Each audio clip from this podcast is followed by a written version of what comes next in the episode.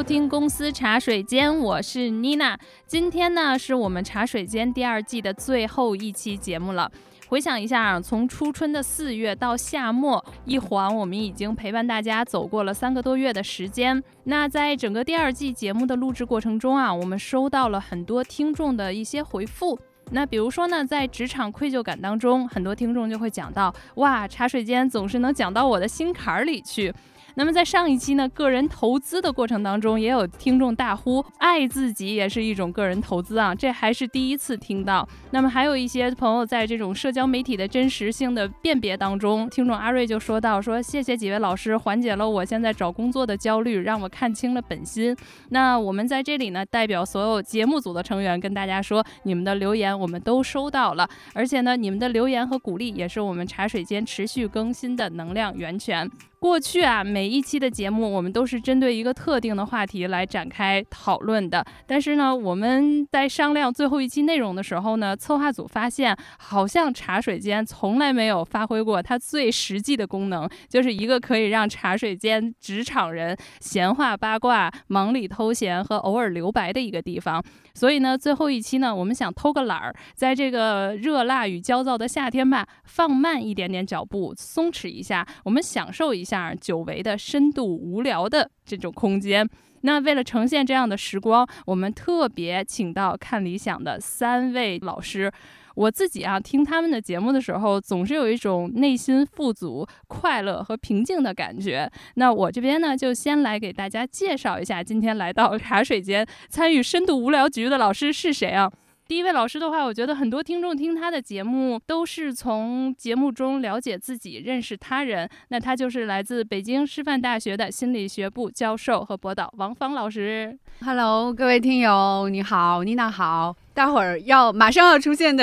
段老师、程老师，你们好，终于混进了茶水间，开心开心。谢谢王芳老师。那第二位老师啊，我要介绍的时候，其实芳芳老师都已经剧透了啊，但是我还是假装的介绍一下吧。第二位老师呢，我在认识他之前，其实是首先听到过他的一段话，这段话也是温暖了整个那个冬天。他说：“今天我吃到一颗很甜的橘子，突然觉得自己命特别好。”那我们就欢迎来自复旦大学文史副研究员段志强老师。大家好，我是命很好的段志强。段老师一来，就是气氛马上更活跃了一些。那么第三位呢，也是已经剧了透的，但是我们还是要说啊，最近他将佛学带入到我们日常的生活中，为我们做了一场深度的检优，就是来自于我们上海大学历史系副教授程庆老师。Hello，大家好，嗯，我是佛系的啊，佛系流的。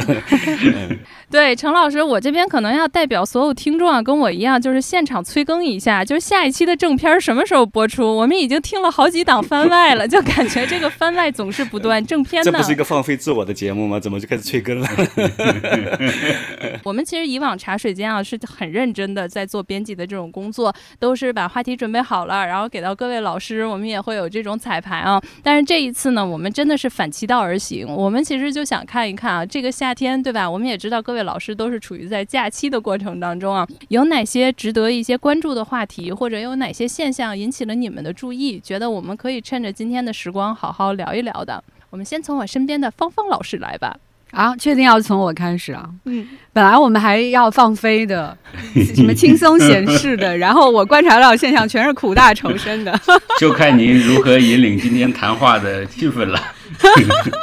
对，因为妮娜说，我们好像大学老师现在应该在放假嘛。我们刚刚经历了一个，又是一个最难毕业季，就是今年那个高校毕业生的人数哈又再创新高。但是与此同时，其实企业校招的那个岗位是在减少的，而且不知道老师们有没有关注前几天国家统计局的数据，就是青年的劳动力的失业率在六月份再次上升到了高达百分之二十一点三，这个压力其实已经回传到了我们高校嘛。在我们的培养各个环节当中，其实就业率它成了一个特别硬的 KPI 了。每个老师其实已经感觉到这个压力，这个压力再进一步回传，就是我们前阵子讨论的非常热烈的关于高考报志愿的那个问题啊，就是这种绝对的实用导向的一种报专业的策略，其实是得到大家压倒性的支持的。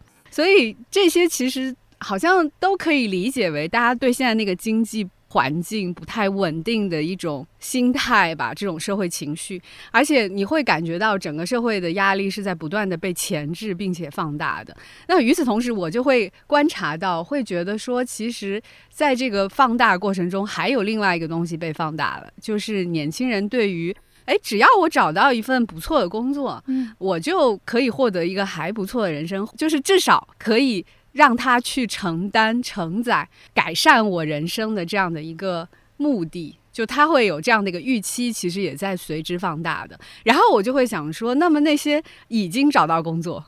正在工作，而且他们的工作也不错的那些人，他们在干什么呢？我就去各个地方逛了逛，然后发现他们在吐槽工作。他们在痛骂工作，他们在那儿讨论什么精神离职。精神离职就是说我肉身想离，但离不了嘛，那我就保持一个最低限度的工作状态，在这个限度之上，超出一分一毫多的时间、精力、热情，我都不给。就是这种所谓的精神离职。然后我就觉得说，哇，难道我们是不是从上小学的第一天开始，就是为了上大学？上大学的第一天开始。就是为了找工作，但是等到我们工作了呢？我们跟工作的关系为什么会这么的奇怪啊？这么的拧巴，这么的一言难尽，就会觉得好像格外在这个夏天有特别多关于这个的疑问在。今天也特别想跟几位老师好好的来讨论讨论，这到底是发生了什么？这个话题是不是有点太沉重了？不管没关系，我们段老师是可以把快乐的拉回来。快乐老师，要不然您来一下。我刚才是一边听一边拼命的在点头。对对对，我也在点头，像极了一对怨偶，对吧？又不能不过，但是呢，这样过下去又没啥意思，好像呃，王芳老师说的这个工作关系就是破裂了。就貌合神离，天天得在一起，对，变成了修罗场一样。哎呀，想想真是没意思。我好玩的多，因为这些天那个有一些电影嘛，然后就上映，我正忙着看电影，还没看完。不是有好几个热门影片嘛，对吧？我先去看了那个《长安三万里》，我觉得挺好。就看的时候我觉得挺好，但是我也没想别的。回来看这个网上大家讨论呢，我才大吃一惊。哎，怎么每个人都好像觉得要么是有一种壮志未酬的共鸣，对吧？要么就说找工作很难。你看李白都找不到工作，怎么大家都往这上面来想了？因为你看，对我们来说，看到。什么壮志未酬的故事，那太熟悉了。那壮志的意思就是酬不了嘛，就是壮志未酬肯定是常态啊。如果每个人的壮志都酬了，这个世界是非常难以想象的一个世界。所以，当你电影里啊或者小说里讲壮志未酬的时候，我们说哦，对对对，这是一个常见桥段啊，挺好看完就走了。但是没想到，这个壮志未酬在今天的大家心目中好像引起的反响挺大的，特别是一些就是刚才王胖老师说的，已经在工作里面的，看上去甚至已经小有成就的这中年人，对吧？我看到很多网上有一些中年人在那里表示自己看哭了、掉眼泪什么的。嗯，不过有意思的是，他背后还有一个就是时代的巨大挫折。呃，不是光个人的理想没办法实现，而是时代的巨大变化。可能这双重的感受，就给大家有一种说不清楚的有一种共鸣感。所以我觉得这个好像也是一种隐喻，或者是暗示，或者是什么。本来我没想那么多的，结果一看大家都这么想，我也开始想，哎，是不是有这么回事儿啊？是不是找一下自己，是不是也有什么没有实现的梦想？挺好玩的，挺有趣的，就跟王老师想法一样。看到一些大家共同的感受，那会想，哎，为什么大家会从这方面来想？为什么会有这样的社会情绪？这是我这两天这个最大的一个感受。程老师呢？关于这个问题，其实我刚才跟那个段老师一样，我也可以看那个《长安三万里》。我带有两个角度，一个是历史的角度，一个是个人的角度啊。我也跟段老师一样，我是说，为什么那么多的壮志未酬的人啊？其实，在历史的现场里面，大多数人都是实现不了自己的人生愿望。我觉得这是个人生常态。今天大家会觉得这个社会问题，其实是能表达的人太容易了。在传统的社会里面，很多被掩盖在那个历史的大背景下的个人的怨叹是不被看到的。其实太阳底下没有新鲜事，我觉得这是人类的常态的故事。但是现在问题出来了，问题就是刚才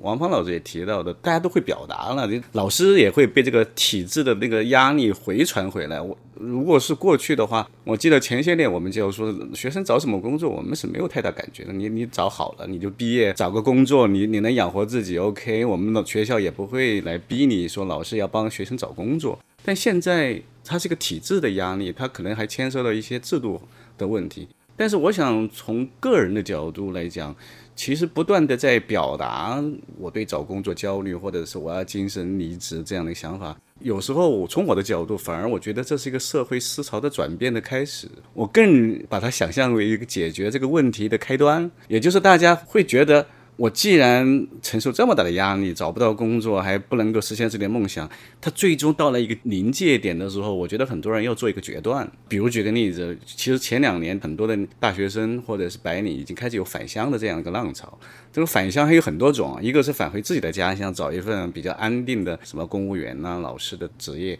还有一种返乡是他跑到。他觉得不错的一些乡村或者是半乡村的这些郊区的地方，他开始自己进行一种类似创业的一种行为，就那种他可能自然环境相对来说比较的不错，而且他的职业环境他要求不高，比如说他要求的是养活自己就可以。我觉得我会把这个现象理解为这个社会开始变革的一个。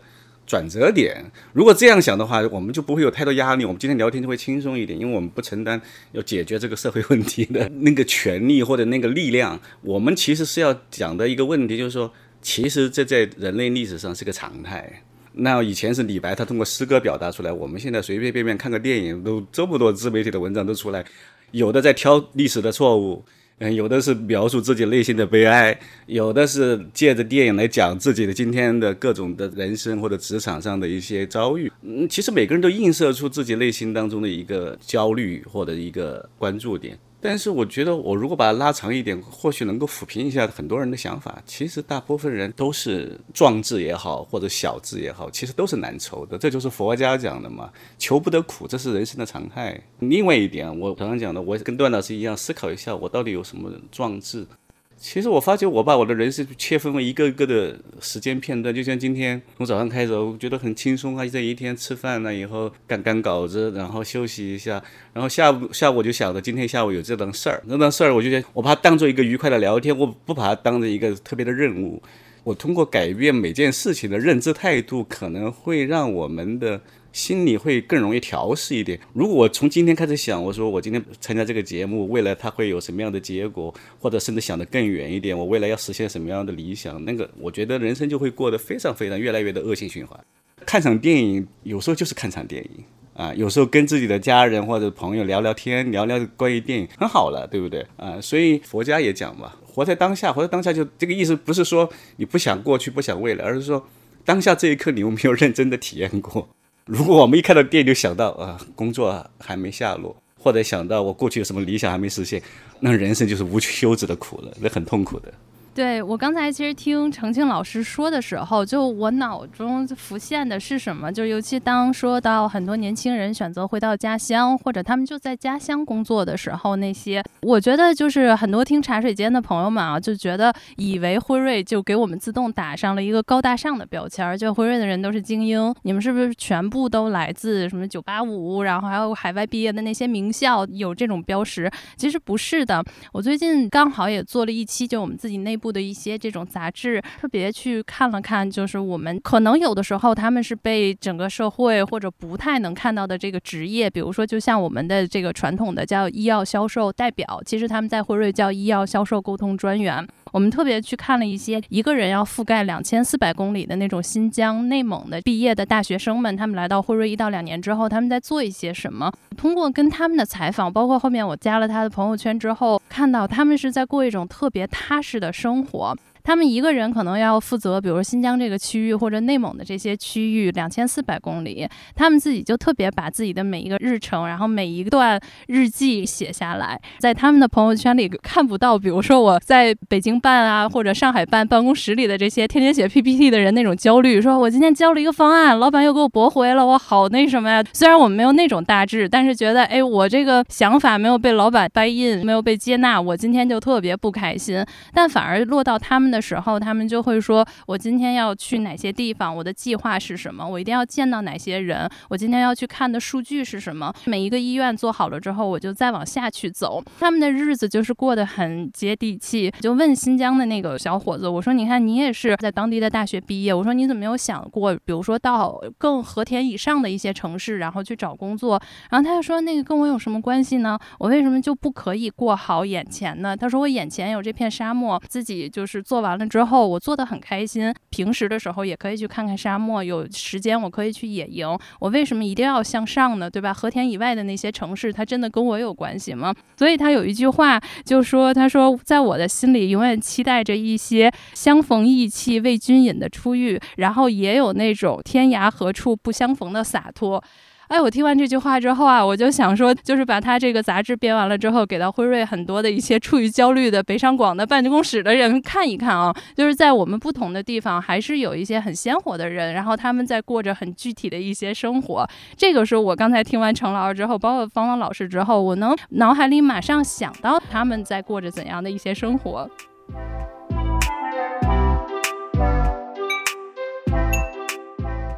我们接下来的话可以就聊一聊啊，就是随着每一个毕业生初入职场都是从七月开始的。最近呢，作为 HR 的我，然后帮助很多毕业生就是办完了入职的手续，做完了第一波的员工培训啊。但是呢，其实我自己也有一个想问的问题，就是我们现在就像刚才几位老师说的，还存在着我们可以去取得职场上的一些成功吗？好像是不是职场上的人现在一个一个的都是灰头土脸的感觉，就是我们能够看到的。想问的一个问题就是，我们今天在认识三位老师的时候，好像大家都已经是各自领域的知名的学者和研究者了。但是我们想聊一聊啊，就各位老师，你们开始职场第一步的时候，当时选择的是老师这份工作吗？你们的职场成功就是是一条斜线就直接发展吗？还是说你们会有一些波折或者一些波澜吗？我们要不然先从段老师开始啊。好，我的经历稍微就复杂一点啊。我是大学本科毕业，先去做了几年公务员，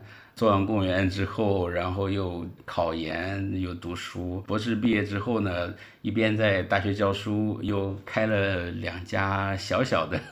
路边摊 也经历过很多了，就是当时我们在开这些店的时候，开过一家奶茶店，一家馄饨店。那家奶茶店已经死了，馄饨店现在还活着，确实有很多感触啊。现在，因为事后看起来好像大学毕业，然后读研读博，最后在大学教书，好像是一个既定线路。但是对我来说，每一步都是不一定的。呃，每一步中间都经过非常大的抉择，也都做过一些努力吧。呃，我记得我刚这个本科毕业的时候做公务员，那个时候还是有一点理想，而且我也是回我老家去做，就跟刚才这个妮娜说的回乡做公务员的这些现在的很多年轻人的想法一样的。现在我印象非常深的就是我刚就职的时候，对公务员工作有很多想象。那个时候的不像今天，因为今天有网络，有很多故事、注意事项，你都可以在网上找到，对吧？我们那个时候呢，就傻乎乎的，反正就去工作了。那总觉得呢，这个公务员工作都是高大上的嘛，在机关里头，各种各样的领导，总是有很多想象。所以对于这个到底怎么样在公务员这个岗位上完成自己的职业生涯，其实完全没有概念的。我记得一开始我最纠结的一件事情啊，比如说大家开个小会，那四五个人，有领导。这个领导的水喝光了，杯子里空了，这时候我要不要给领导加水呢？这个时候是非常困扰我的一个问题，对吧？也没有人来教我，长辈呢都会教你。到单位之后，你就尊敬领导，团结同事，领导交给你的任务你就好好完成，不要提各种要求，提各种意见，我都知道。但是具体到 像这些细节究竟要怎么处理，我我完全不知道。过了很长时间，后来曾经有一个大哥，就是我们一个同事，但是他非常资深，然后他就呃在一次吃饭的时候跟我私下里交流了一下，他说我觉得你有哪些地方做的不是很好啊，我我真的非常感激，因为你工作了以后，特别是在机关这个氛围里头，一般人不会告诉你你哪里做的不对。就是你如果做的不对，别人只会默默的看在眼里，对吧？那真的说你呃做的不对的，这个那可能真的就是对你挺好的人，而且愿意你呃走得更好。后来我做完公务员，我去读研了，在学校里就不一样了，老师学生，老师经常批评学生。那个我记得第一次被我老师这个狠狠说了一顿，哎呀，我回去之后简直开心死了。就是我一下子想起来，我在做公务员的时候，只有那么一个大哥，在很微妙的场合下，大家都喝的差不多了，然后跟我讲了一点这个心里话。那后来回到学校，我才意识到，哇，你虽然是个成年人，但是还是有人会告诉你，你哪个地方做的不对，你应该怎么样，真的是一件非常幸福的事情。但是我从公务员职位上离开的时候，我现在想想一个特别好玩的事儿。就是我大概是在零六年啊左右呃辞职了，呃那个时候呢有一种小小的舆论氛围，就是公务员是一个实在没有什么意思的工作，呃我记得那个时候的网络上啊呃还在讨论说为什么现在年轻人纷纷从公务员岗位上辞职，现在想想那个事儿真是恍如隔世。我当时看到这个讨论，我就还在想，哎呀，我说你看。嗯，我其实这是符合这个历史大势的吧？呃，而且这种趋势肯定会愈演愈烈，公务员马上就变成一个没有任何吸引力的工作了。谁能想到，对吧？现在 完全变成另外一个样子。呃，我走的时候，我们一个领导跟我说，他说在这个机关里锻炼这几年啊，呃，是非常好的，对你将来肯定是很有帮助的。那唯一的遗憾呢，就是你没当过领导。他就说到这里为止了。我也不太懂他说的啥意思，因为我真的没当过领导嘛。后来我做了这个奶茶店老板之后，我就特别想当员工。最累的就是。怎么样把这个在一起工作这几个人拢到一块儿去啊？怎么样让大家都按照一个共同的想法，然后把整个事情往前推？这个是最累最累的一件事情。如果就让我站在那里做奶茶，我想对我来说应该是一个非常幸福的事情。我慢慢体会到他说的呃那个话是什么意思了。我突然想到，就是前一阵儿我们也自己做往前看嘛，就看看大家就业趋势的这么一个转变。就确实，零六零七年我们还特别关注过，那个时候哈，清华然后联合了一家杂志做了一个调研，就问问大家想做什么。投票的前三名就是大家最令人向往的工作，有一个叫做自由职业者 （freelancer）。对呀，对呀。那我自己在想说，那到今天我们肯定没有人想再去做 freelancer 了，因为这个职业是太没有安全感了。我们都不知道去哪儿 free，我们天天都很害怕 free，感觉是那一种。那时候是全民下海，现在是全民上岸。我就是零六年去清华读研的，所以完完全有感受当时的那个氛围是这样的。今天的自由职业者就叫做慢就业嘛，所以非常恐怖的三个字。那我们听完段老师的，不如听听程老师吧。程老师，您现在带着佛家是让我们认识到您啊，就我也是这个时间段关注到您的，所以我们不知道您之前的职场的这种路径，包括您年轻的时候是一个什么样的状态，当时的一些就业。跟段老师的经历还有点接近啊，当然他开奶茶店这些当然太精彩了，我不敢尝试着任何的商业的工作了。但是我是本科毕业以后也是进了一个，大家稍微了解一下我们的邮电局这个体制就知道，我毕业的那一年正好是邮政跟电信分开的那一年。所以，我大学我读的是电子工程系，所以我读完之后，我们在那个湖北省电信管理局签工作的时候，他一看，只要你是能够基本的合格，你都来签。所以我们那两年的话，学电子通信工程的学生，那就就业就是随便进，很多的同学后来都进了华为、朗讯、贝尔，甚至都混得不错。但我呢，就进了我们家乡的一个地区的一个电信公司了。本来读大学的时候都喜欢文科，所以我一直是身在曹营心在汉，所以我的大。大学里面自学经济学，自学哲学。后来在家乡待了两年之后呢，还是觉得国企有一个好处，就是我们今天看我的当年的同事们，他们一定是在那个稳定的轨道。开始那几年的话，可能还感觉到外面的世界很精彩。可能这两年他们觉得哇，还是这个国企很稳定很好，可以一辈子养老到退休。但是我当时的想法就是说，我不适应这样的一种比较循规蹈矩的工作模式啊，因为我是一个做一个电信工程师嘛，每天干的事情都差不多。后来呢，因为就认识了我导师啊，所以就来到上海。其实我也经历过沪漂，所以。现在其实很多职场上的那些年轻人刚入职场的那些辛酸苦辣，我都经历过。我刚来上海的时候都住过地下室，因为那时候上海的那个物价程度相对于我们湖北来讲，那个差距蛮大的，所以我们当时住过地下室，然后慢慢的要准备考研。在这个过程当中呢，我还有一段大概七个月的工作经历，又让我感受到另外一种商业文化的一个职场范氛围，就是我在陆家嘴附近的一家国际金融报当当财经版的编辑，这也是我一下子进入到这个上海市的相当于城市的中心。我当时其实工作了七个月之后，我们的报社的老板就跟我讲：“你马上签合同，你马上给你上海户口。”我拖拖拖拖了一两个月，我说。对不起，我要辞职，我又离开了报社，后来读了历史学啊，读了历史学，那我觉得就是一个反其道而行之的，因为历史学这个专业，不管是过去还是现在，都是一个非常冷门的专业。而且我在读硕士研究生期间，其实我另外一个就是刚才讲的，也写过很多的专栏文章。其实我是靠写专栏文章养活自己。我也干过一一段时间的 freelancer 这种。我的职场经验，我觉得跟很多现在目前在职场上的经历还是蛮相同的，就是他会经历到不同的，包括国有的单位也好，私人的企业也好，还有一种自由职业，我都体会过这种职业。但是对我而言，我觉得我自己啊，就是虽然当时这个过程当中有痛苦、有跌宕、有起伏，但是我觉得我自己有一个特点，就是我认准的事情，其他的事情不重要，其他的结果不重要。其实这个经验，当然你现在讲哦，你现在是大概养活自己了，能够有一份真的稳当职业了。但是在当时的我而言，我觉得那就是青春嘛，对不对？年轻的时候，你经历那个过程，你会发觉人生就是要经过这些东西才能成长。有时候我跟我的母亲聊天的时候，他们也是经过苦的时代过来的。我不想把苦说成很美好，但是人的确是要苦来成长的。我觉得就是这样一个过程。所以有时候看到今天的年轻人，我觉得可能要跟他们多打气的一点就是说。不要想一下子给他们找到一个很稳定的工作，说不定你找到所谓的稳定，未来它会变成一个非常容易爆炸的定时炸弹。那反而不如说你自己找到你自己的一个呃真正想要长期可以坚持、可以从事的一个行业或者一个方向，或许你自己开心一点。所以后来我毕业之后，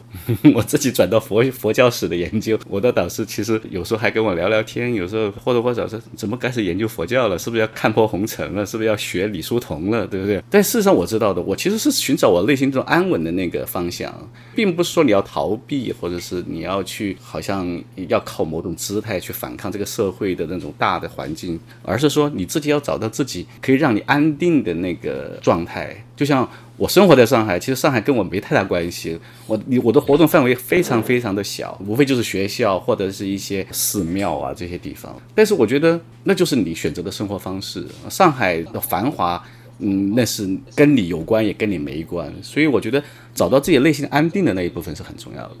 哦，我觉得刚才段老师 跟陈老师这两段发言把我带回了，就是我在央企里上班的日子。我之前也是在央企里上班过，然后后来真的不行了，就主动辞职。我觉得那个时候对于我压力特别大的时候，就我需要看老板每天的脸色，然后去看，哎，今天我能不能找他签个字？然后明天我是不是跟他说这个项目就是不太好的时候，他今天是不是心情会稍微好一点？整个人的压力吧，然后包括那个关注点都非常跑偏。最开始嘛，在职业生涯的初期，我确实也是工作了挺久在那里头，然后我就总是就像陈老师当时说的，你快乐吗？在这里面？我真的不感觉到快乐，而且当时我会觉得我身边的很多同事，他们可能半辈子就这么过来的。我就在想，哎呀，我要再工作下去十年、十五年之后，我好像就会变成我隔壁的那个，那个是我想要的生活的样子吗？我说不行，我得走。但是当时辞职的时候，好像也面临了巨大的一些挑战，家里人，然后包括领导说：“你想清楚了吗？我们这还不是国企哦，我们这个是央企。”说你想清楚要辞职了吗？我就说不行，我说还是这里面的环。并不太适合我，可以出去看一看去。所以我当时就听完陈老师刚才说，就你心里好像有一些东西会真正告诉你那个答案到哪里去。不过我自己也最近发现，好像现代的年轻人会有一种就是迷茫，他们可能也明明不太想要其他人所要那种目标，或者你的这条轨道就我一定要走，但是呢，他就会被整个社会上的这些媒体啊，包括我们刚才说的家长，对吧？一些外界的一些力量就推上去了，然后一步一步的就走上去了，因为大家都会说一步错步步错，对吧？你这个人生是不可能偏离方向的，所以我们之前可能说大学里面我还可以有。乱读书的机会，对吧？像程老师说的，我绩点不好，对吧？现在大学生都说我不敢说绩点不好，一面试的时候，HR 就说啊，我的绩点有三点九或者四点零。但是对于我们来讲的话，好像我说，哎，那这个是关系到哪里呢？但是这个是他们打拼来的。然后我们最近在大学里面看到大家 gap year 的也少了，职场迷茫期，原来我们也会有很多同事说，哎，我可以 gap 一年，可以往出走走。但现在的职场迷茫期，大家就都是纷纷辞职，说我再重新回个学校读个研。或者是考个公务员，就大家看到这种出路和选择好像越来越窄，越来越一致了。那很多年轻人都说，那我可以先卷，卷过去之后我就舒服了，卷完这阵儿我就舒服了，考研上岸了我就舒服了，或者我考公上岸就舒服了。但好像就是你苦完一波，然后下一波又来了，这个岸呢永远是没有边际的。所以我不太清楚，就是三位老师有没有这样子的相似的一些观察，然后以及对这些观察，我们今天还能以什么样的心态来对待这些可能我们身不由己的选择呢？王芳老师先来。妮娜讲这个，我在大学这几年真的感受非常深。我以前会经常跟学生说：“我说大学是什么呢？就是你找个地方长大，然后顺便你学点东西。”但是现在会发现，那个长大的空间的确已经被侵占的差不多了。就是我们会有一个就是弥散性的思维方式，就是一定要去看这个东西有没有用。就比如说绩点这个东西，我觉得是有用的，那我一定要把它卷到死。那可能另外一个东西，我现在看不到它有什么用，我我就不要它。哪怕你告诉我说几十年后有用，这个对我来讲又有什么意义呢？就是大家会更多的用有用没用这样一个单维的单一的一个维度去评判所有的东西。所以你会看到大学原来我们会期待它的那个样子，就是那种比较松弛的、开放的，然后漫无目的的。可以乱读书的那个样子，现在可能已经至少部分或者大部分被那种焦虑啊，或者是单一的那种目标，或者是着急变现啊这些东西取代掉了。所以，其实我也会在想，确实我们会讲大环境在发生变化嘛。那么这种大环境变化下的，我们走到极致的，就是这种所谓实用主义的这个思维方式，它真的能够帮助我们实现我们期待当中的那个人生目标吗？或者是说它？真的是有那个所谓的人生最优解嘛？就好像妮娜刚刚讲说，我们就会经常听到这样的话术，就是你是不是做对了这个选择，你之后就一往无前。好，我们小从小听到你考上大学就好了，考上大学以后听到，哎，你大学毕业找到工作就好了，或者是你考上研就好了。工作完你结婚就好了，工作受不了了你退休了就好了嘛，反正就是他会有一步一步这样的一个节点来去引导。我个人觉得它的起到作用是什么？它在就好像我们把这个人生看作一个游戏，我们是有很多关要过的。他用这个所谓的这个关卡的话术，其实呢是在引导我们。更去忍受前面的这段时间的所谓的那个煎熬也好，折磨也好，但是他并不是在告诉你你要去享受这个，就跟刚刚陈老师讲的一样，就是学生们更多的是因为那个目标，我可以到那个岸。然后我期待我到那个岸以后，我所有问题都可以迎刃而解，然后我就可以忍受在这个阶段里头，我为了那个岸，我去逼迫自己，或者是折磨自己，或者我放弃我其他所有的东西，我就只卷这个岸，类似于这样的一个感觉。我会觉得这些话术都是骗术，因为你会看到说，生命其实是个过程。他就是得去体验和享受的，像刚才两位老师都是经历了一个过程，然后慢慢的去找到或是明晰自己人生的那个真正要走的道路在哪里，或者以后还会有调整都不一定，因为它是个过程。我们绝不能指望说我就做了一个单一的选择，哪怕我这次选择是做对了的，然后我就可以去期待其他一切东西就顺理成章就都来了。就是现在，我们会把这个人生就这么切割成不同的段落，会给到年轻人这样的一种期待。所以他们现在的状态就是，他会不停的跟着那个走嘛。他会期待，只要我找到了这个岸，我就可以踏实了，我就可以获得我想要的东西。但你最后会发现，其实那个所谓的上岸，它不是真的上岸。它可能只是暂时攀到了一根浮木上，但是它还是飘的，还是在摇摆的。过不多久，你会发现，哎，四顾茫茫，就是还是没有着落的。接着呢，再去找下一个案，就是真的是永无止境的。所以我觉得，如果回归回来，包括像大学啊，或者是别的一些教育的途径，我们到底在培养什么人？是不是就是帮助学生，让他们获得更好的那个上岸的技能呢？我自己会感觉，好像大学不应该是这个样子，大学应该是帮学生们去建构属于自己的大陆，而不是让他们去找一个所谓的自己的大陆的那块的东西。其实就是我们讲的通识的教育啊，我们什么启人心智啊，其实包括陈老师刚才说的，就是内心安定的那部分啊。你觉得你感兴趣的东西，你会希望你一直去做的事情，可能也包括说我们去了解我自己的那个本性是什么样的，我会有什么样的渴望，然后我有什么样的优势，这些可能心理学的东西还是可以帮助大家探索到一点点。除此之外，我们。对于自己感兴趣的那个技能的钻研，可能也是那个稳定大陆的一个非常重要的地基。还有就是两位老师啊，今天我觉得特别荣幸的，就是两位老师都是历史学家，隽永的人类智慧。你会看到，当我们跳脱出来再去看这些时代的洪流，那么一波一波过去的时候，其实会感觉到它那个中间真的。好像人的力量很小，我们没有办法去对抗那个时代的洪流。但是你自己，如果那块大陆是安稳的，不管外面的那个浪是怎么拍、怎么打，至少我们这块自己的世界它是完整的，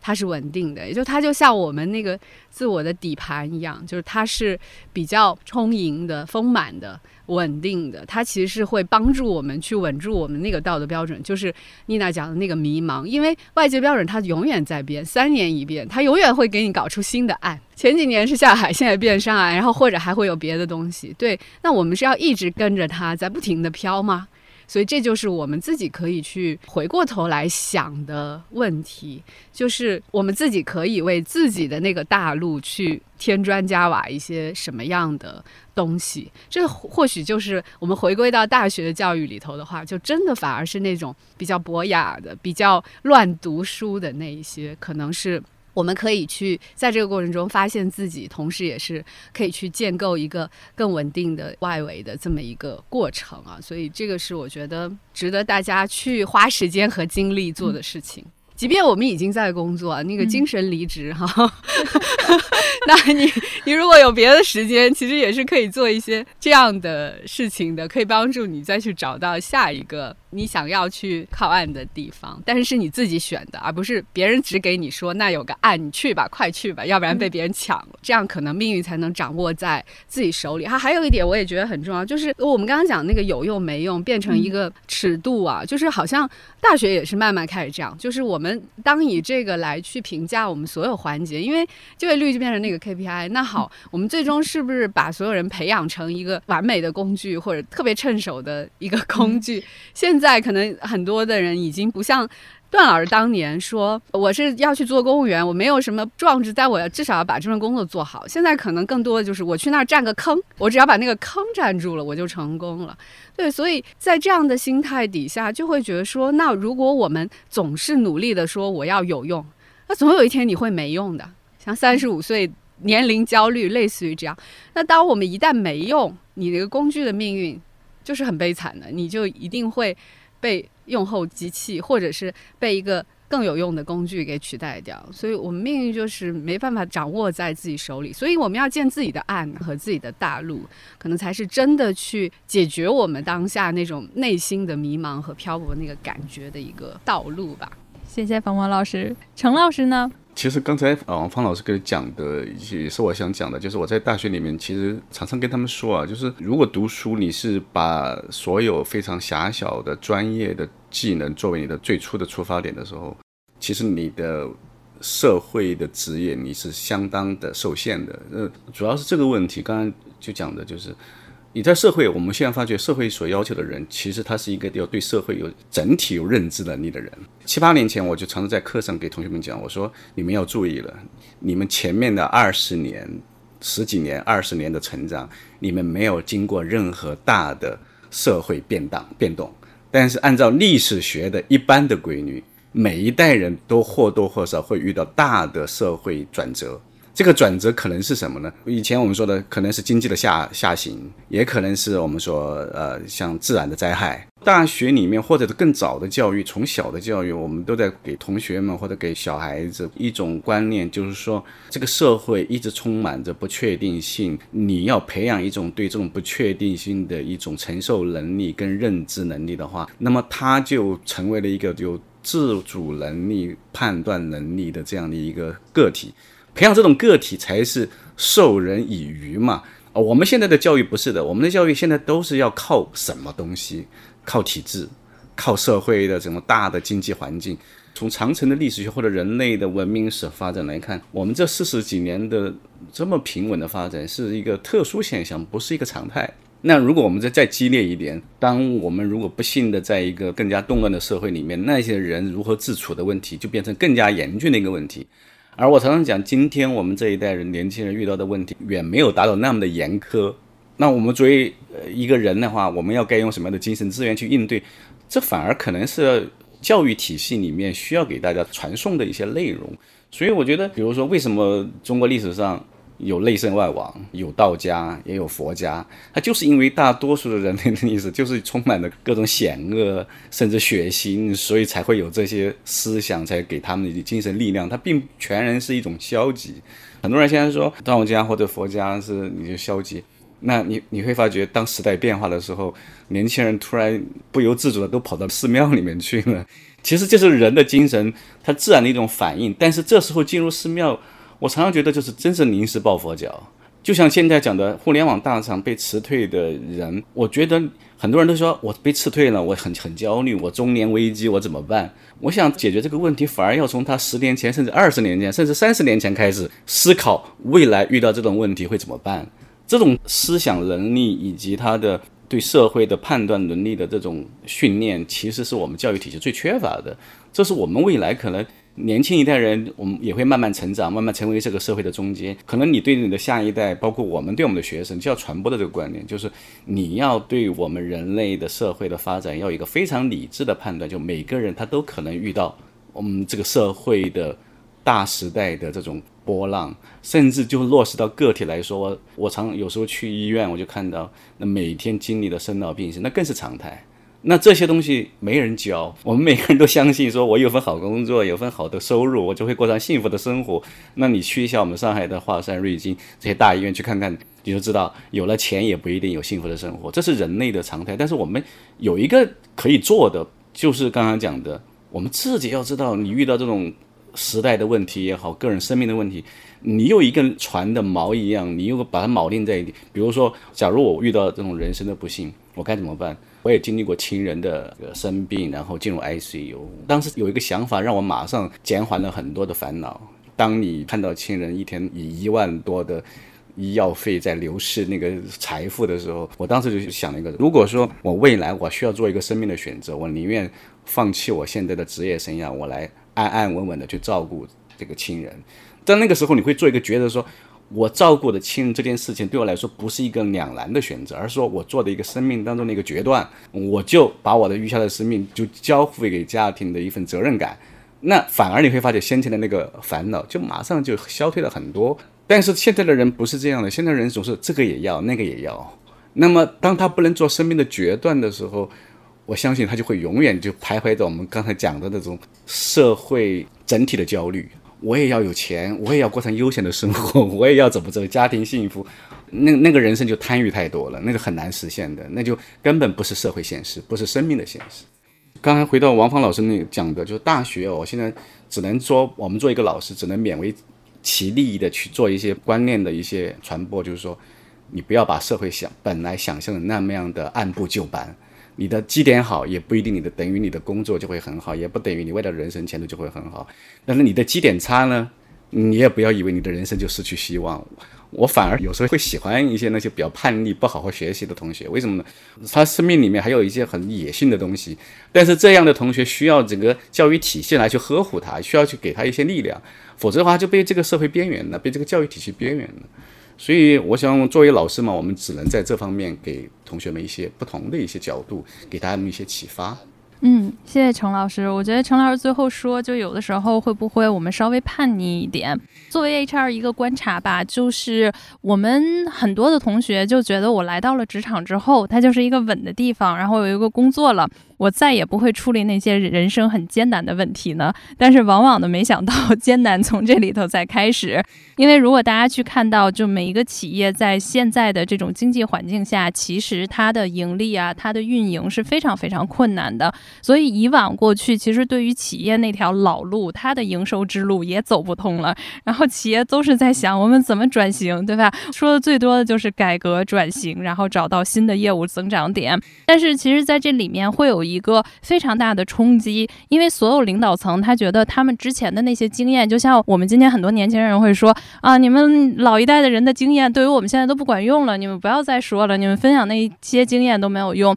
其实，在商业上，有的时候往往也是这样。就过去二十年的营商之道，到今天，我们很多高层就说，我们也束手无策，我们也要重新学习。那我记得去年吧，应该是辉瑞，我们也是面对这种数字化医疗的转型，当时很多高管，然后带着那些些很高层的一些人，然后他们在讨论方案，但是大家就会觉得，就是说，哎呀，我们都被这个行业呀、规矩呀，就是想不出来新的视角了。后来一个总经理就说，要不然这样吧，我们找一批新入职的年轻人。他们还没有接受过这个行业跟公司的这些的要求啊，就让他们大胆的把这个 brief 这个题题目交给他们，特别希望他们能用一些崭新的视角、跳脱的视野，因为有一些野性的那些原始的能量，去看看到底有没有一些新的方向我们可以去走的。所以这个时代来讲的话，但是很有可能很多年轻人现在说，我怎么给我这么大的活儿，对吧？我来这儿应该是先学习呀，我来这儿应该是先被培训啊，我来这儿不是就是应该按部就班的过好朝九晚五。的日子就可以了吗？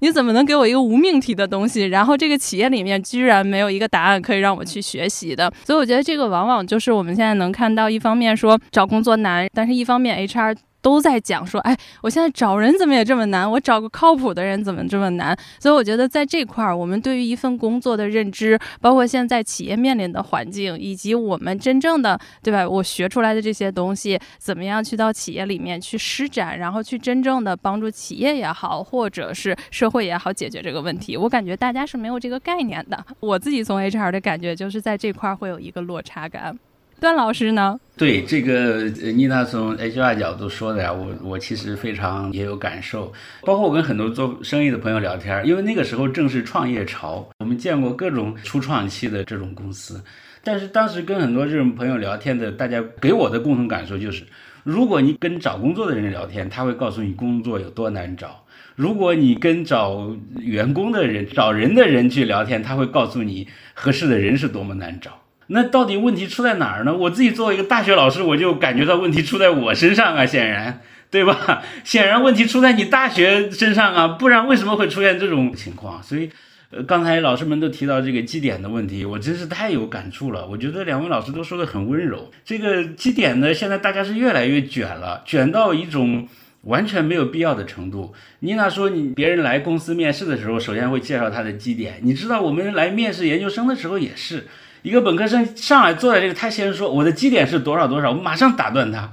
这个东西对你以后读书做学问一分钱关系都没有，不但没有一分钱关系，如果你的基点非常高，我们还会怀疑你是不是平时都把精力用在讨各科老师的欢心身上了。因为显然你要想在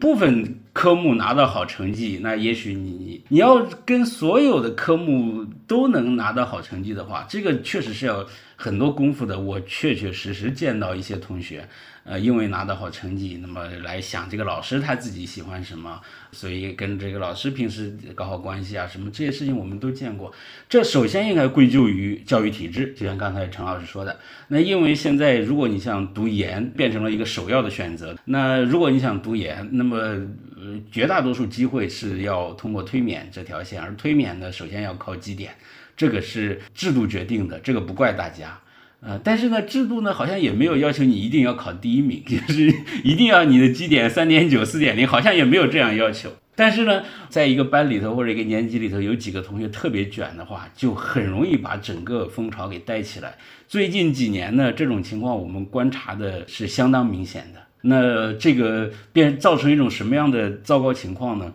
就是我们已经把中小学教育变成一种选拔机制了，现在公然要把大学教育也变成一种选拔机制，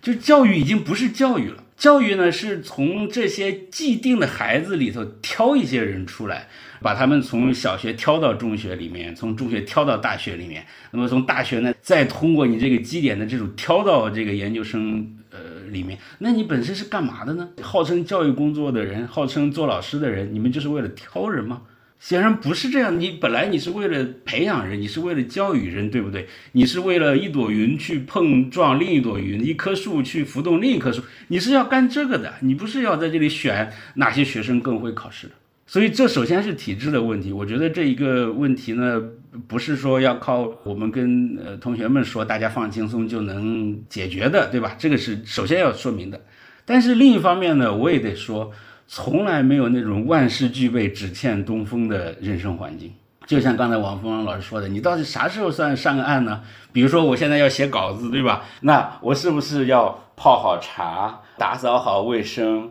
嗯，旁边插一个花放在这里，窗外最好把阳光调出来，把云彩调走，对吧？噪音都弄过去啊，我这里一切都弄好了，我在这里才能写出东西来。这种情况下，一般写不出好东西来。刚才王老师说，我们学历史的，历史当中看得太清楚了，没有一个大人物是在万事俱备的情况下做出事情来的。因为万事俱备的情况下，你并不想做事情，你就想睡觉，你就想享福。就像我，我以前搬到村里来之前，我想我在村里肯定天天努力写出传世巨作，对吧？呃，一鸣惊人。结果呢？我坐在我这院子里晒着太阳，然后啃着我的煮的玉米，我啥也不想干，我就想我在这里坐着，我就想这里待着啊，结果反而弄得像个温柔乡一样搞得，所以我节目做不好是原因之一。那这就是要跟大家分享的，尽管外在的环境也好，外在的制度也好，各种体系的。一个强制性的安排也好，有各种不合理的地方。一方面，当然我们呼吁这种不合理的地方应该改变，而且努力的推动它去改。我们在各种场合都在呼吁推动这些东西去改变。另一方面呢，在那些东西还没有改到位之前，我也会告诉你，永远没有改到位的那一天啊，就是总是会有各种各样的问题。我们实际上是在和一个不完美的世界共处。不完美的人生共处，我们就是在各种各样的问题当中磕磕绊绊的，就这样会过完我们自己的一生，永远没有上岸的那一天啊！上岸那叫到彼岸，对吧？所以这是两方面啊，一方面外在的环境很多不合理的地方不能全怪大家，另一方面呢，大家也在这个不合理的环境下生活，永远会在这样的情况下，我们只是努力在这里做好自己而已，嗯嗯。刚才听完了，我觉得就是感受特别多。就也是前两天，然后我们在辉瑞，然后在看全球的一些就是未来的一些招聘啊，一些方面的动态。然后我们也知道，其实管理学是始于就是西方，他们最先开始嘛。然后有一些可能都是慢慢他们很成熟的，再到我们这里面，就发现有一个我自己非常惊讶的一个地方，就是慢慢的现在他们尝试做什么呢？就是很早以前他们已经在开始简历上不许有照片了。因为有照片的话，就代表你可能会因为我们所说国内的环境就是颜值歧视，他们会觉得你怎么能通过我一个照片或者我的长相，因为你照片可能在他们那个环境之下还有可能是牵扯到种族，所以就是很早以前就不许有照片。那么现在呢，他们又要往前推进一步了，就大家在讨论说，我们是不是应该把学历和教育这些就都盖上，我只保留我的技能。我有什么样的经验？我有什么技能？我跟你招聘的这个 JD，对吧？我们现在说的职位描述有多么的匹配？但是所有的我的教育的这些东西是应该。不要就是展示的，因为他们那边可能有更多的一些问题，是说因为种族不一样，他接受教育机会的不一样。但是如果这么下去的话，那他岂不是社会的结构就一直是固化的？所以很多的时候，我们能看到有一些企业就是说是教育改变不了，但是如果企业变了的话，没准儿也会推动教育去改变。所以当时我看到这个现在是一个很大型的讨论的时候，我就突然作为一个接收到信息的亚洲 HR，我就想：天哪！如果这个事情在中国，我们现在招聘的时候是要把学历盖上的，把 G 点盖上，把九八五二幺幺我们传说中的这些我们身上的标签盖上的话，那我们看到的是什么？我们会不会看到的是所有都相似的东西，就没有那些就我们所谓的每个人独特的一些经历，独特的那些我实习的过程，独特的我去过，像原来很早很早我们去过支教，然后去过海外，我们有这么丰富的经历，好像我们看到那些东西，会不会就剩下的是所有都挑不出来的？因为大家太重合度太高了，所以这是我自己一个畅想，然后我也很害怕，就是说如果有那么一天的话，我要在申请工作的时候，我能够写出来什么？对，所以努力做做好茶水间，跟其他的 HR 不太一样。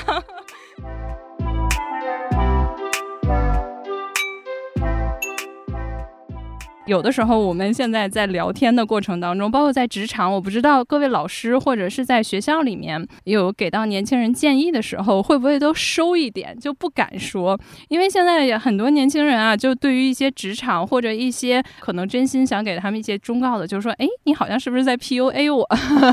或者说，哎，你是不是又在说教啊？这些东西就没有用。包括去年，可能大家又知道一本书叫《狗屁工作》，所以很多人都说啊，现在的这一届。的年轻人是在找到工作之前就窥见到什么叫狗屁工作的真相了。但是呢，就我自己也发现，很多的我们的观念是被媒体或者环境或者舆论塑造了，所以他来到职场里的时候，他天然的是会有一些概念的。往往呢，他会觉得哦，原来职场还是可以很温暖的啊。原来上级也可以是这样子的，但是这些区分性，包括他的这些后知后觉，好像也反映了一些我们在入职场的时候，我们在看待这件事情的时候，本身有一些心态的一些扭曲。所以从这里面，我们想先问问芳芳老师，因为您也是做心理学嘛，您会有这种观察吗？包括您觉得大家现在是以什么样的心态在处于自己跟职场的关系？我会感觉到还蛮明显，就像妮娜你讲的，就是因为我们这些年的确关于职场的讨论非常多。其实那些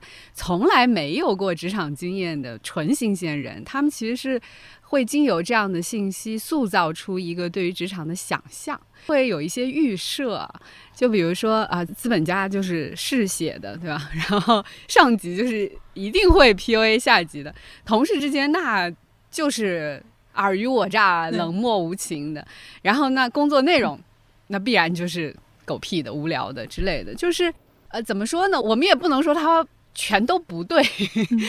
但是我自己会感觉，好像他塑造出来的那种关于职场的那个样貌，是不是有点太单一了一点点？就好像只有那个样子。也许是积极的地方，是它可以帮助我们，或许更好的辨识出职场当中 maybe 有毒的那部分。但是可能有一个副作用，这个副作用就是，当我们带着这样的一个预设走到一个新的环境的时候，其实它是特别防备的，就是因为那些预设如果都是比较消极的话，就会很防备，就是有一种如临大敌的感觉。我就是一只待宰的小羊羔，然后掉进了狼圈里，然后接下来就要开始受折磨，就会有这种。首先自己体验不会很好，然后另外就是，我觉得在这种。心态底下那个感受是会有一点扭曲的，那个扭曲就有可能，比如说，也许别人对我们做的一个是中性的行为，我们可能也会把它理解为，哎。是不是恶意的，或者是别有用心，类似于这样，因为我们太提防了嘛，我们总怕自己会受伤。另外还有一个可能就是心理学上讲所谓的自证预言，就是我带这个预设去，我就不停的检验它其实对的。那比如说我认定说，那同事之间就是这种很冷漠的关系，那我就不要主动的向别人表达善意。好，那别人也可以。他就会看到你做出来的行为，他可以 get 到，他自然也会冷漠以对嘛。那这样的话，又反过来会让我们觉得，哎，你看我说对了吧？你看果然是没有真心，就是类似于这样。所以我们其实就会陷入一个。自证预言的循环，其实是我们自己做出的行为在先的。然后我觉得还有一个可能，我自己觉得可以提醒一下的，就是其实也是跟刚刚段老师说的一致的逻辑，就是现在其实它的确有很多系统的问题，然后也的确有很多我们暂时在以我们一己之力改变不了那个环境的问题。但是在这个环境里头，我们其实还是可以想一些办法，让自己的那个小环境可以更。健康一点，但是如果我们带这个预设去，是有可能我们不期待这个改变发生，或是我们会自己主动的放弃这个努力。比如说，如果我们就觉得上级他就是在 PUA 我，那然后呢，啊这件事情是必然发生的，必然会发生的，那我可能就不大会去想说我可不可以去做一些什么事情，有可能去调整一下这个状态。因为我们自己最近在做这个研究啊，因为我们会发现，可能我们比较多讨论的，或者也更多发生的是上级把下属当个工具来对待。我们发现，其实反过来也有可能。就是下级他也会用一种比较刻板的方式去看待他的上级，比如说会认为他们不把他们认为也是有血有肉的人，他们也会犯错误，他们也有想不到的地方。这个不是说要共情上位者啊，而是说。在职场里，我觉得多数人我们整体的那个目标还是比较一致的，而且你的上级也只不过是这个公司的中层而已，很可能，对他可能非常需要我们的反馈来去调整和指导他接下来的行动，他会特别希望，也许会是希望听到这部分的。但是如果我们带着预设，我们就会觉得说没有必要干这件事情，我会主动的放弃沟通和反馈，因为觉得没必要也。没有用，但是到底有没有用，其实是要试了才知道，甚至有可能不只是一次尝试的这个过程，其实它最后的目的是为了改善我们自己工作的那个心理环境。与此同时，我觉得也是我们在工作环境当中去获得一些控制感和一些自主权的那个重要的途径。所以我自己会觉得说，我们好像没有太有必要在心理层面就把职场跟别的地方完全。割裂开来看待，其实职场可能跟别的地方是一样，都有各种各样的人，都会发生各种各样的事情。所以，如果放下那些预设，或或许可以让我们更自信，而不是更恐惧。作为一个还刚刚在职场当中去学习的一个年轻人来讲，可能需要去把这个心态稍微的更开放和弹性一点，同时也把这样的一个期待给到你所遇到的其他人。而且我反而会觉得，可能在现在这个职场里头，我们这个人与人之间的连接和相互帮助，反而是特别特别重要的和宝贵的一个所谓的让我们。在工作当中能够感受好一点的一个来源，接受自己不行，我觉得就是简单点儿。就我发现，就是职场上，包括在后面，就是他走的特别快，升的特别快的人，他就说这人怎么这么幸运？就他是特别自洽，就我接受我不行了，那你帮我来说一说，对吧？他就是以这种心态，我们就反而觉得这样子人，包括做到很高位置的人，对吧？他也有上级，但是他的上级，我们就说，那你告诉我哪儿不行，我不就行了嘛？对吧？但是如果我们永远是跟世界抵抗，你不能说。我不行，我一定要行的时候，好像那种冲击力和我们自己的这种拧巴和内耗会是很多的。或者换言之，就是说把这种都看作是说去帮助自己往。发展和成长的一个帮助，而不是说所有的都是对自己的一个否定的负面的评价，就是不要跟自我勾连这么深。他说的是事儿呢，你干嘛老往自己 自己身上扯啊？所以这个也是一个所谓的那个成长心态吧。对，看看程老师跟段老师有没有在现在大家这么对于工作的这种抵抗或者这种倦怠的情绪上面有没有什么补充？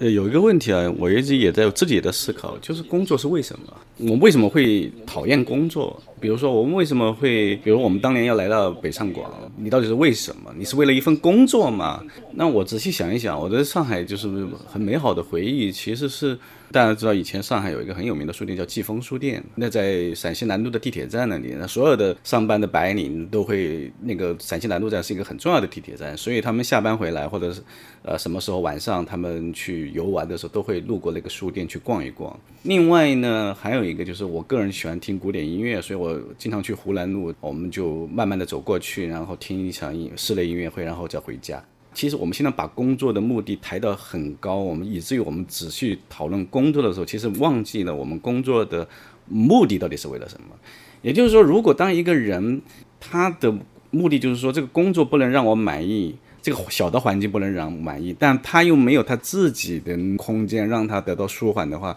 那他的人就是非常的。焦虑跟不安的，比如说，如果假如你有对上海这样的大都市，或者北京、广州这样的大都市，其实它有各种各样的群体跟各种各样的活动，其实它是一个让我们在这个大的都市里面可以抵抗那种大的资本制度下面的一些。压制性的，我们不可能期待企业能够以完全的公益化的方式，然后非常人性化的方式去对待每一个人，这是不可能的，因为这是一个体制的制度的根本的结构问题。但是相反，艺术、审美以及各种各样的体育、文体活动，它其实就是现代人为了抵抗这种工作的一种高度压迫性而产生的一些自我调节的一些工具。所以，呃，我们讲现代的年轻人有时候对工作如此的关注，让我不得不担心他们作为一个人的另外一部分，也就是心灵层建设的部分，或者他的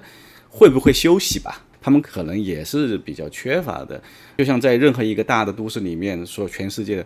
所有人人潮最多的地方就是美术馆、音乐厅，对不对？不管你像纽约也好，我以前在波士顿访学的时候，我一年听了四十三场音乐会，就是大部分都是拿学生票，很多就是如果收票也是很便宜的社区音乐会，水平很高。但是现在年轻人为什么在都市里面更多的是只是埋怨工作是？另外一个方面，他为什么不能够得到另外的快乐呢？可能也跟我们这个社会制度缺乏了另外一部分的资源有关系。现在你在上博看个展太贵了，我们上海的美术馆越来越多，什么龙美术馆、喜马拉雅。哎，我常常讲，你就像我这个现在已经上班这么多年了，有时候看个展，我心里都要犹豫一下。两百多啊，两百多，甚至一这样的价格，其实对于很多人的话是其实是极端不友好的。其实我一直也想呼吁一下，就是对于上海这样的大都市一样，很多的美术展览，尤其是公立的，应该是减少收费，或者是对学生免费这样的。另外一个刚刚讲的 P O A 这个问题，其实虽然企业内部的关系，或者是包括我们在大学里面，老师，我现在也感觉到学生跟老师之间的不信任的态度、不信任的关系。但是我觉得这就是还有回到一个根本的一个问题，就是说人与人之间的关系到现在是不是只有一种模式？大家都是觉得我有权利，我是公司老板，但他有没有另外一面？也就是一个企业老板，他其实有多面性，他并不只有利益。主导的，他也不仅仅是只有权力主导的，他其实一个人他有多面性。他为什么一个企业老板回到家里，他可能变成一个很慈祥的父亲、丈夫，或者是，但是为什么在公司里面只有一面性？这就跟我们现代这个社会里面企业文化可能有关系。其实我以前也接触到不少的公司，跟他们有些办一些活动，我就跟他们讲，你们的企业文化是什么？但是呢？很麻烦的是，有时候他的企业文化建设一不小心又回到所谓的传统的那种父权主义的，你知道传统的那种以儒商的那个文化，那个儒商文化又建构的很奇怪，又变成另外一种模式的那种权力的架构的企业文化。嗯，从我的个人角度，就是其实一个公司文化。就要学一学很多像欧美的公司一样，它是一种非常平等的企业文化模式。但这些都不是我们简单的用几句话就能完全解决的，而是说，假如每个人都在反思，就比如说听到一个观点，说我也反思一下，我做一个公司，我能不能不要利益为主导？那可能他对待下属的模式就不会那么的单一的逻辑啊。可能这一点的话，我觉得可能会慢慢的推动我们正在处于这个转折期的。这个社会结构的全面的改变，每个人的观念改变了以后，才能改变企业、学校乃至个人的生活。这一点可能是蛮重要的。谢谢陈老师，就无意当中帮我们打了一个广告。辉瑞的价值观，呃，平等跟欢乐都在。就是我觉得，其实有的时候好像想象力不丰富，还是我们不愿意去做 search 的，就是主动。因为我们是不是习惯就是社交媒体每天都被推，我不愿意去做做。有很多人看到辉瑞的价值观，就说啊，你们怎么会把欢乐写在价值观里呢？就很奇怪。他们可能会觉得啊，你写一些勇气啊，写一些我们要发愤图强是个价值观，这个欢乐怎么？能是价值观。我在很多的宣讲会上，我们去到大学里面，他们就会问为什么欢乐会在价值观里？我说那你们觉得快乐不重要吗？然后他们就好像被僵了一下，就说哦，也是啊。对，所以我觉得这个也是我们可以挺有意思的，就是在学生来看，我们愿意去投身一家什么公司的时候，我们都是说要薪水好，要发展好，要这个好那个好，要保障好。但最终好像我们就没有想过，其实这个企业能不能给我一定的。幸福感，这个企业能不能给我的快乐感？甚至于我看到一家企业把快乐写到价值观里的时候，我会说：“哎，这不对呀，没见过，就是这种的。”所以还是我们可能有的时候可以多去看一看，尝试找寻的不是这一份工作，我把它塞到这个坑里，我技能的匹配度，我的薪酬是不是达到我的期望，而是说这个企业的三观跟我的价值观是不是能够比较长久的走在一起？我补充一一句啊，就是我其实有一次到那个丰田产业馆，名古屋的丰田产业馆看到。他们丰田公司的社训，我还蛮感动的。它其中有两条，一个是发扬友爱精神，以公司为家，相亲相爱。那作为我们今天年轻人听的，这就是 PUA。那另外一个，他第五条很有意思，他说遵从神佛，心存感激，为报恩而生活。这个对我们现代人也很难接受，但是一个整体，如果这个社会的文化到达一定程度，这个又是极端自然的。他就为了一个，我们说每个人你要为了一个价值观而生活。但我们现在的问题就是，过去这四十年的教育就是单一价值观，所以我们说的任何话都会受到这个挑战，都会受到质疑。所以我们觉得改变它不是一朝一夕的。段老师就说到这里，就是特别想这个问问您，您是以快乐著称的，您跟学生之间也会有这种的互动吗？对吧？针尖对麦芒这样的互动。我对陈庆老师刚才说的那个，就是老师和学生之间啊，现在弥漫着一种不信任的氛围，也很有感受。就是确确实实师生关系啊，不像以前那样好像简单了。当然这一方面，我感到里头有社会进步的地方，就是大家的界限呢画得更清晰了。嗯，有很多因为界限不清而出现的我们不想见到的事情，可能是推动这些。变化的原因啊，这是一方面；另一方面呢，呃，也有大环境的影响，各种因素的政治的、经济的大环境的影响啊，造成这样。但是作为老师来说呢，确确实实是感到有点郁闷的。本来这个学校里头应该是一个比较简单的场合，对吧？但是呢，好像大家有点呃畏首畏尾、瞻前顾后。总的来说，我可能稍微好一点，因为我呢是一个不太想太多的人，对吧？呃，另外呢，这个我自己的学生里面，我也最喜欢那种喜欢跟我抬杠的，就是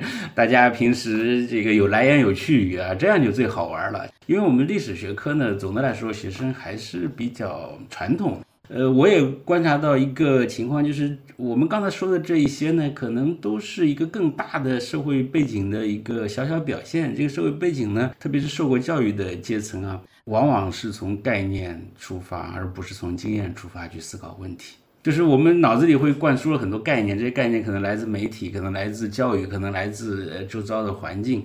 呃，这些概念里头呢，我们往往出现一个事儿之后，我们先想一下它对应我们概念当中的哪一条。那就像这个真实的生活本来可能是灰色的、暧昧的、灰蒙蒙的一层，但是这个概念打过来呢，就会把一部分变成黑的，一部分变成白的。那这一方面是很好的，就是概念本身是非常犀利的。我们原来可能活得浑浑噩噩，对吧？我们傻乎乎的，这个概念告诉你呢，你觉醒了，啪，你觉得啊，原来是这么回事儿，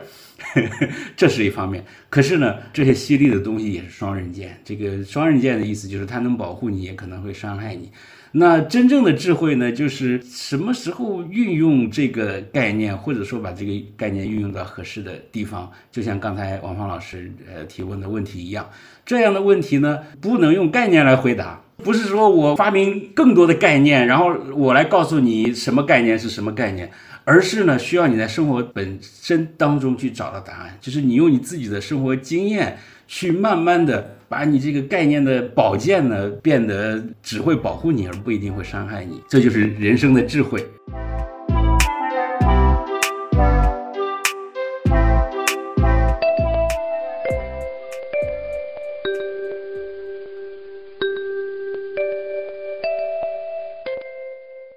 每到这个季节的时候，我们通常都会听到毕业生有一些遗憾，就觉得有一些体验好像在大学里面，就是以往说没有经历过，没有疯狂过，然后现在毕业了，好像追悔莫及啊。我们当时想策划这一期的时候，也想问问有没有在教学的过程中，在学校里面，老师们伴着每一届学生出发，送达到终点，然后下一届迎来送往的时候，有一些想讲但是没有讲的话，也是没有机会去说的。那我们在茶水间可以去聊一聊，可能就像最后一课一样，送给我们今天毕业生。然后有很多人现在在慢就业，很多人也是刚刚踏入职场第一步，所以也想问问三位老师，有哪些可能是你们当时是想讲，但是在校园里头还没有机会讲出的话，他们就匆匆毕业了。程老师先来。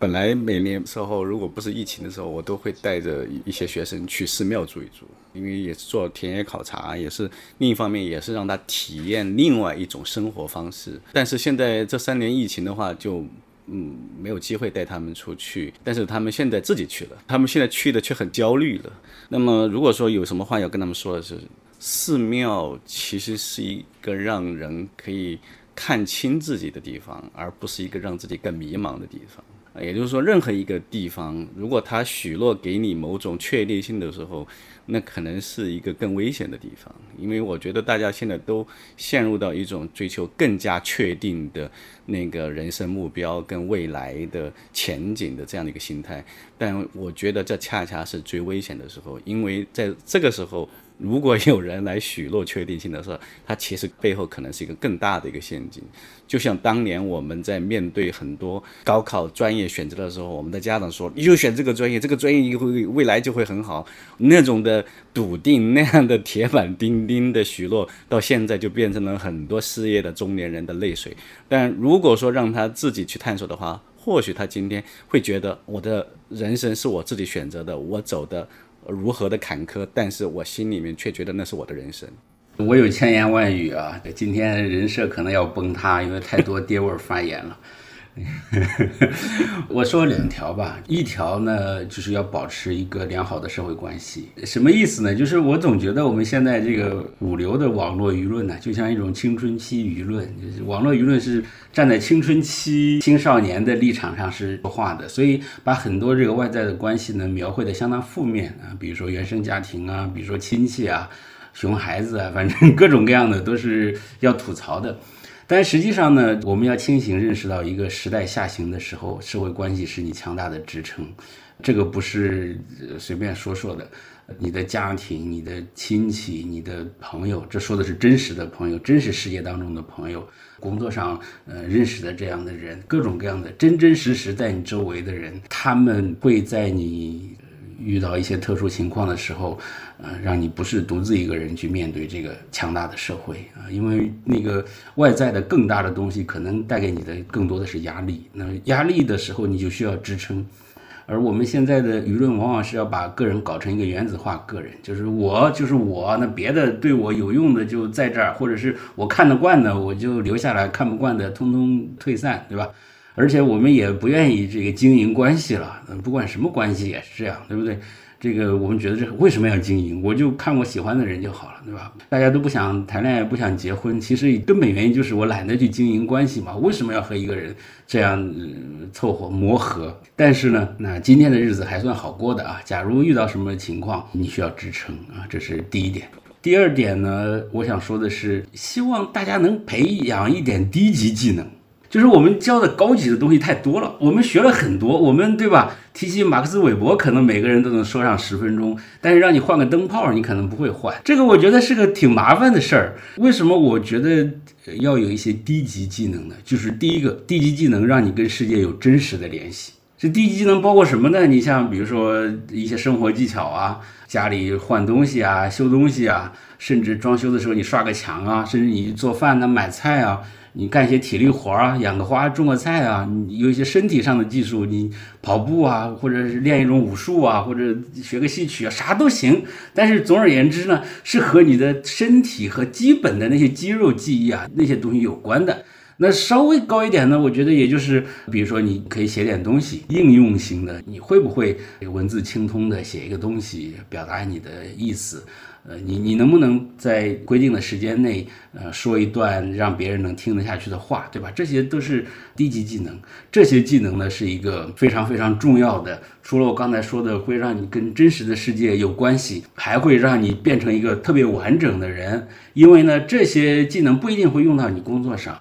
但是我们的人生呢，除了工作，还要有自己的生活。你自己的生活呢，可能要寄托在这些低级技能身上，对吧？如果你养花养特别好，或者你烘焙的特别好，我觉得这样的人我见到过的，其实都。挺开心的，因为他除了工作有另外的寄托。实际上，工作啊已经越来越不能变成这个精神寄托了。第三个呢，就是这些低级技能一旦变，可以防身，说不定你以后要靠这些低级技能来生活，这是很难讲的。所以就这两条，一个呢就是保持一个良好的社会关系，第二个呢就是培养一些低级技能。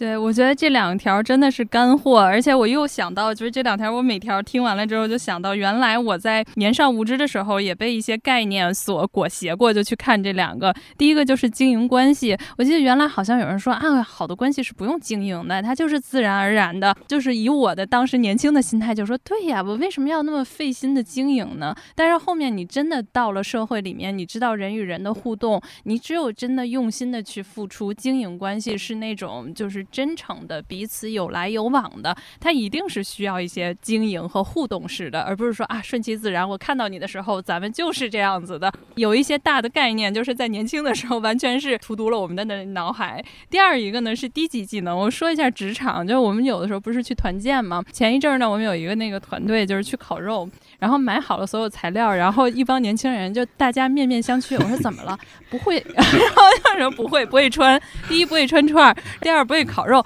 我说穿串儿有什么难的，对吧？就是把肉切好了往下穿就可以了吗？然后说不会，就没有操练过。所以我们会觉得，就是有一些低级技能是可以带给我们一些娱乐的，然后有一些低级技能可能在职场上它也是一种，对吧？可以大家互相。低级技能最不容易被。被取代，对，最不容易被取代。那我我就是把我前面讲的大概最后归纳一下吧，就是还是会希望年轻的孩子们可以在一个这么急的环境里头尝试自己稍微稍微的慢一点。这个慢不见得说你每一步要都要走的慢，而是你可以给自己一个空间走慢一点。其实就是还是因为生命它其实是个过程嘛，人生可能没有岸，或者也不会总在海里，所以与其不。停的去找和攀那些浮木，就不如踏踏实实的来建构属于我们自己的稳定的大陆。还有特别重要的就是闲适空间，就刚才两位老师也都讲到，我觉得这部分特别的重要，就是我们心灵需要滋养的工作之外的或者围绕的那些东西，这个闲适空间可能也是给到我们最大的那个可能性的这一部分。好，大概就是这些吧。祝各位听友的人生道路都可以自由开阔。谢谢芳芳老师。虽然非常舍不得大家，但是我们还是来到了告别的时刻。那作为主持人呢，我最近也一直在想，又陪大家走过了十二期节目，到底要用什么内容结尾呢？那刚刚也说到啊，我最近一直在听程老师的节目，所以本季茶水间的结尾呢，我就选择了程老师节目当中的一段内容。这是一首歌的歌词，那讲的呢是十五岁的我和成年的我之间的来往信函。我选择的部分啊是信的第二部分，成年的我给十五岁的我的回信。最近每次听啊，都有一种想要流泪的感情，在这里呢也分享给大家。敬启者，谢谢你的信，我也有话想要告诉十五岁的你，自己究竟是谁，该朝向何处前进？只要不断追问。就能找到答案。波澜万丈的青春之海虽然险恶，将梦之舟朝着明日的岸边前进吧。此刻不要放弃，不要流泪，仿佛下一秒就要消失之时，只要相信自己的声音，昂首阔步向前走就好。大人的我也有受过了伤而难以成眠的夜晚，苦中带甜，活在当下，人生的一切都有意义。所以不要害怕，让你的梦想。成长茁壮吧。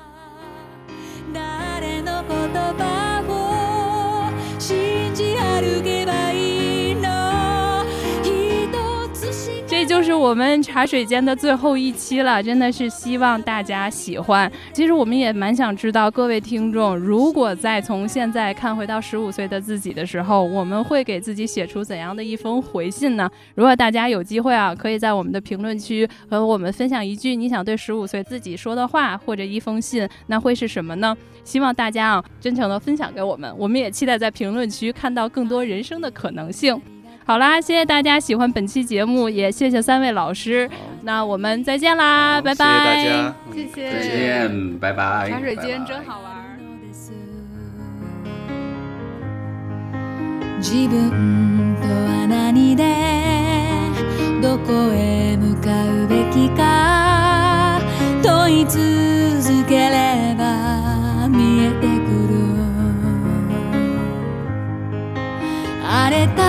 春の海は厳しいけれど明日の岸辺と夢の船を進め。今負けないで泣かないで消えてしまう。